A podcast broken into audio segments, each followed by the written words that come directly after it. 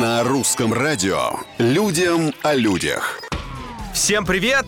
Всех с летом! С вами Петр Кузнецов и, как всегда, необычные истории из жизни обычных людей. Может быть, летом их будет еще больше. Итак, жительница Австралии решила сполна окупить стоимость свадебного платья. Некая Тэмми Холл всегда возмущалась современными потребительскими нравами, а тут вот собралась замуж. Надевать платье только один раз показалось ей совершенно непозволительной роскошью, и теперь бывшая невеста часто использует наряд чуть ли не каждый день. Ходит в нем в магазин, в спортзал, моет посуду и даже косит траву. Такой акции австралийка хочет показать, что мир стал слишком расточительным, и это неправильно. Интересно, муж еще с ней?